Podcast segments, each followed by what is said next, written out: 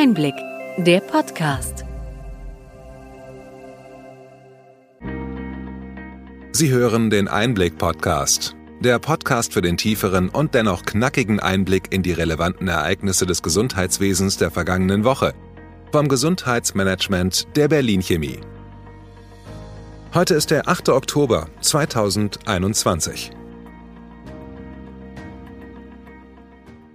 Welche Themen stehen diese Woche im Mittelpunkt? Nach der Bundestagswahl sortiert sich der neue Bundestag und die Verhandlungen für eine mögliche Ampelkoalition haben begonnen. Wir schauen, wie die geplante Einführung von E-Rezept, EAU und EPA vorankommt. Mit dem Projekt Samba in Neumünster sollen durch Empfehlungen falsche Medikation für ältere Patientinnen vermieden werden. Digitale Gesundheitshubs nehmen ihre Arbeit auf und wir berichten von mehreren Studien, die sich der Digitalisierung im Gesundheitswesen widmen.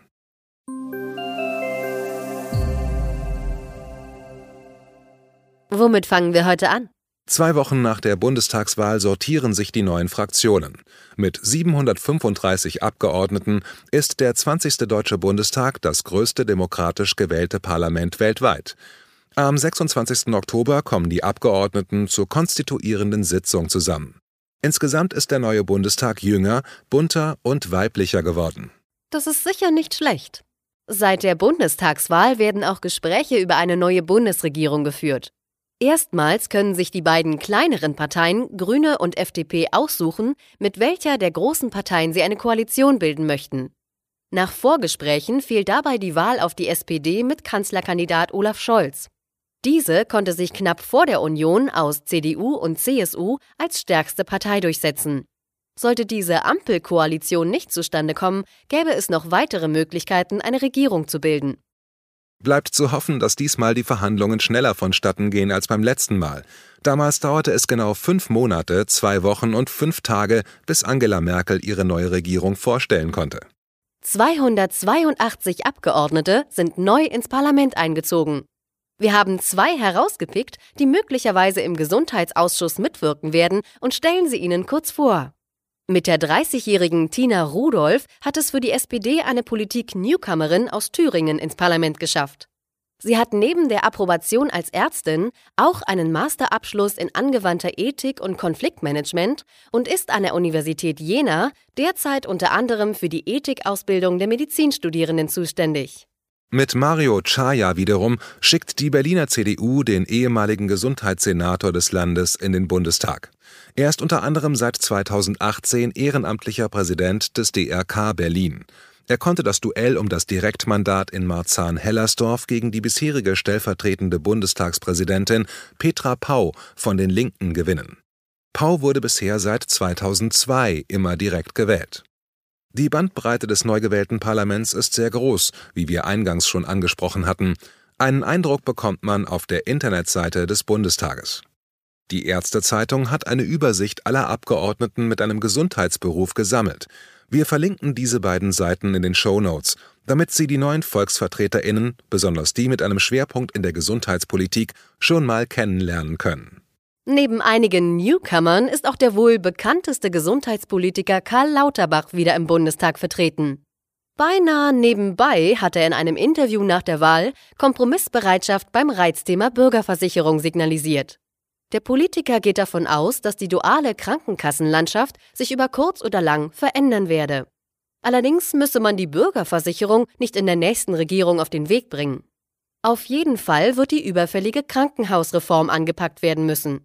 Die kommenden Wochen werden wir viel zu den geplanten Vorhaben hören. Und vielleicht wird Lauterbach am Ende doch Gesundheitsminister, wie sich das knapp die Hälfte der Deutschen wünscht.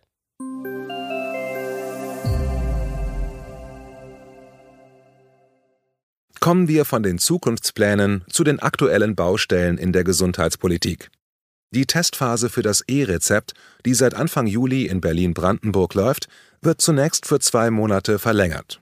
Zum Quartalswechsel werden eine Reihe von angepassten Primärsystemen in den Praxen erwartet. Bislang sind noch nicht alle Praxen und Apothekenverwaltungssysteme mit einem Update für das E-Rezept ausgestattet. Zudem seien viele Patientinnen noch nicht im Besitz einer elektronischen Gesundheitskarte der neuesten Generation. Dem Bundesgesundheitsministerium lägen seit einigen Tagen Zusagen weiterer großer Krankenkassen vor, sich aktiv an der Testphase zu beteiligen. Die Testphase habe bislang schon einige Änderungen angezeigt, diese konnten erfolgreich vorgenommen werden, erklärte die Gematik. Die SkeptikerInnen interpretieren diese Nachricht anders. Der Rollout des E-Rezeptes sei vorerst abgeblasen. Ob die gesetzliche Frist zur verpflichtenden Einführung zum 1. Januar 2022 gehalten werden könne, sei zumindest unsicher. Bis heute habe noch kein echtes Rezept alle Stufen von Praxis über Apotheke bis zur Abrechnung bei der Kasse durchlaufen. Während einige das E-Rezept schon als gescheitert abschreiben wollen, fordern andere von der neuen Bundesregierung eine bessere Hand bei der Digitalisierung. Bei der Technik hapert es noch, aber früher oder später wird das elektronische Rezept im Alltag ankommen, so wie es beim Tonfilm, dem Automobil und dem Internet auch der Fall war.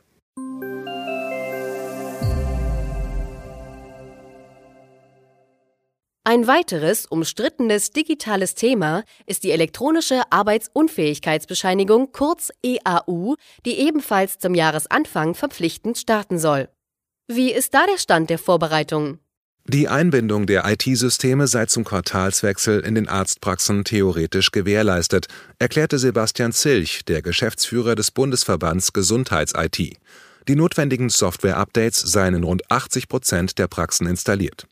Allerdings braucht es für die Ausstellung der EAU zusätzlich einen elektronischen Heilberufsausweis, den Anschluss an die Telematikinfrastruktur sowie eine KIM-Adresse.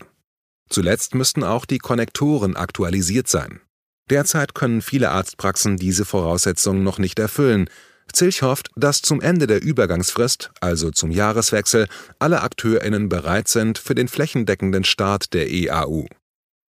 Wie geht es mit der elektronischen Patientenakte, kurz EPA, voran? Seit Juli müssen Ärztinnen, Zahnärztinnen und Psychotherapeutinnen die Akte befüllen und einsehen können. Genaue Zahlen, wie viele Praxen das tatsächlich inzwischen können, gibt es weder vom Bundesgesundheitsministerium noch von der KBV.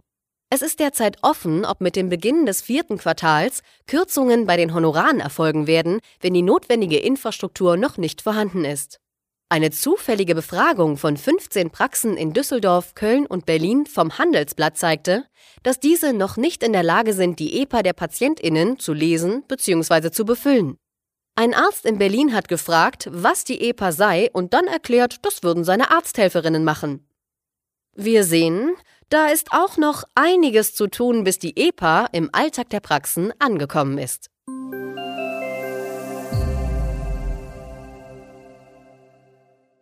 In Neumünster startet das Projekt Samba. Das steht für strukturiertes Arzneimittelmanagement bei Alten. Damit soll verhindert werden, dass geriatrische Patientinnen falsche oder zu viele Medikamente bekommen.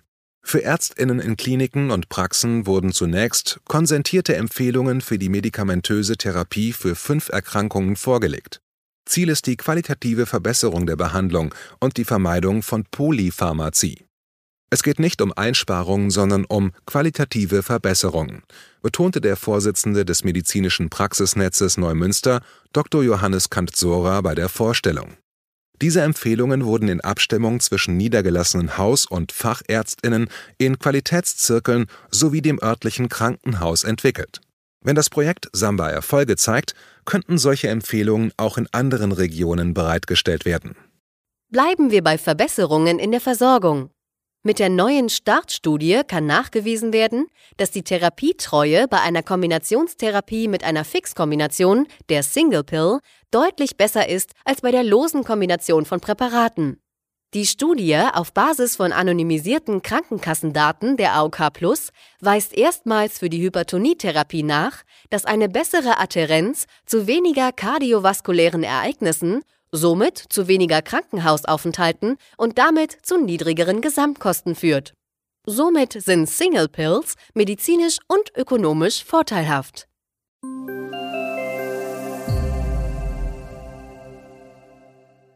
Digitale Gesundheitsprodukte sollten in ein digitales Gesundheitsökosystem eingebunden werden. Das ist das Ergebnis einer Studie der McKinsey Unternehmensberatung. In der Corona-Pandemie haben Unternehmen begonnen, Netzwerke aus Pharmaunternehmen, Start-ups, Apotheken und PatientInnen aufzubauen. McKinsey hatte Expertinnen befragt, was notwendig sei, damit solche Netzwerke erfolgreich sind. Die Mehrheit der Befragten geht davon aus, dass die Patientinnen in Zukunft keine einzelnen Programme und Apps nutzen werden, sondern solche Anwendungen bevorzugen, die in ein digitales Gesundheitsökosystem eingebunden sind. Tech-Unternehmen seien für die Digitalisierung die treibende Kraft. Produkte von Start-ups und eine innovationsfreundliche Politik seien aber unverzichtbar, so McKinsey weiter. Dazu passt gut, dass sechs neue Forschungsverbünde von digitalen Lösungen im Gesundheitssystem ihre Arbeit aufgenommen haben. Diese digitalen Fortschrittshubs Gesundheit werden vom Bundesministerium für Bildung und Forschung bis 2025 mit insgesamt 50 Millionen Euro gefördert. Die Hubs haben Mitte letzten Jahres mit Pilotprojekten begonnen. Ziel ist es, die Verfügbarkeit von Daten und die Zusammenarbeit der verschiedenen Bereiche der Gesundheitsversorgung zu verbessern. Es sei wichtig, ein vernetztes und kooperatives Vorgehen im Gesundheitswesen zu fördern, erklärte Bundesministerin Anja Karliczek. Allerdings hinkt der deutsche Gesundheitssektor bei der Digitalisierung hinterher, so die Einschätzung von Accenture, einem weiteren Beratungsunternehmen. Mehr als 40 Prozent der deutschen VerbraucherInnen hätten im letzten Jahr digitale Technologien genutzt, um sich um ihre Gesundheit zu kümmern. Das sei ein sehr niedriger Wert. In Finnland seien es drei Viertel der BürgerInnen gewesen. In Deutschland fehlten auch Investitionen in den Digital Health Sektor. Die gesetzlichen und privaten Krankenkassen müssten digital denken, sonst könnten andere AkteurInnen an den Kassen vorbeiziehen. Denn PatientInnen hätten in der Pandemie die Vorteile digitaler Angebote kennen und schätzen gelernt. Sie fragten sich, warum Prozesse, die etwa im Onlinehandel längst Standard sind, nicht im Gesundheitssystem zum Einsatz kommen. Das reibungslose Zusammenspiel zwischen Versicherung, EPA und der elektronischen Gesundheitskarte seien dabei der Schlüssel zum Erfolg. Womit wir wieder bei den Baustellen der Digitalisierung im Gesundheitswesen angekommen sind.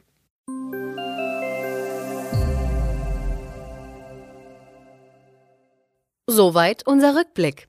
Was für Themen bringen die kommenden Wochen? Mit der Veröffentlichung der Spezifikationen zur ersten Ausbaustufe des TI-Messengers können sichere Nachrichtendienste für die Telematikinfrastruktur entwickelt werden. Damit kommen wir ein kleines Stück weiter zur flächendeckenden Nutzung von digitalen Lösungen. Wir werden berichten, welche Anwendungen zuerst auf den Markt kommen. Diese sind allerdings erst im kommenden Jahr zu erwarten. Mit den Sondierungen einer Ampelkoalition werden entscheidende Weichen für die Zukunft der nächsten Jahre gestellt. Wir sind gespannt, welche Lösungen die Parteien für die großen Herausforderungen im Gesundheitswesen verhandeln werden. Wir hoffen, dass Ihnen die breite und bunte Palette an Nachrichten und Informationen gefallen hat. Bitte schicken Sie uns gerne Anregungen und Fragen an gesundheitsmanagement at berlin-chemie.de. Wir wünschen Ihnen für die kommende Woche alles Gute und freuen uns, wenn Sie am nächsten Freitag wieder dabei sind beim Einblick-Podcast vom Gesundheitsmanagement der Berlin Chemie.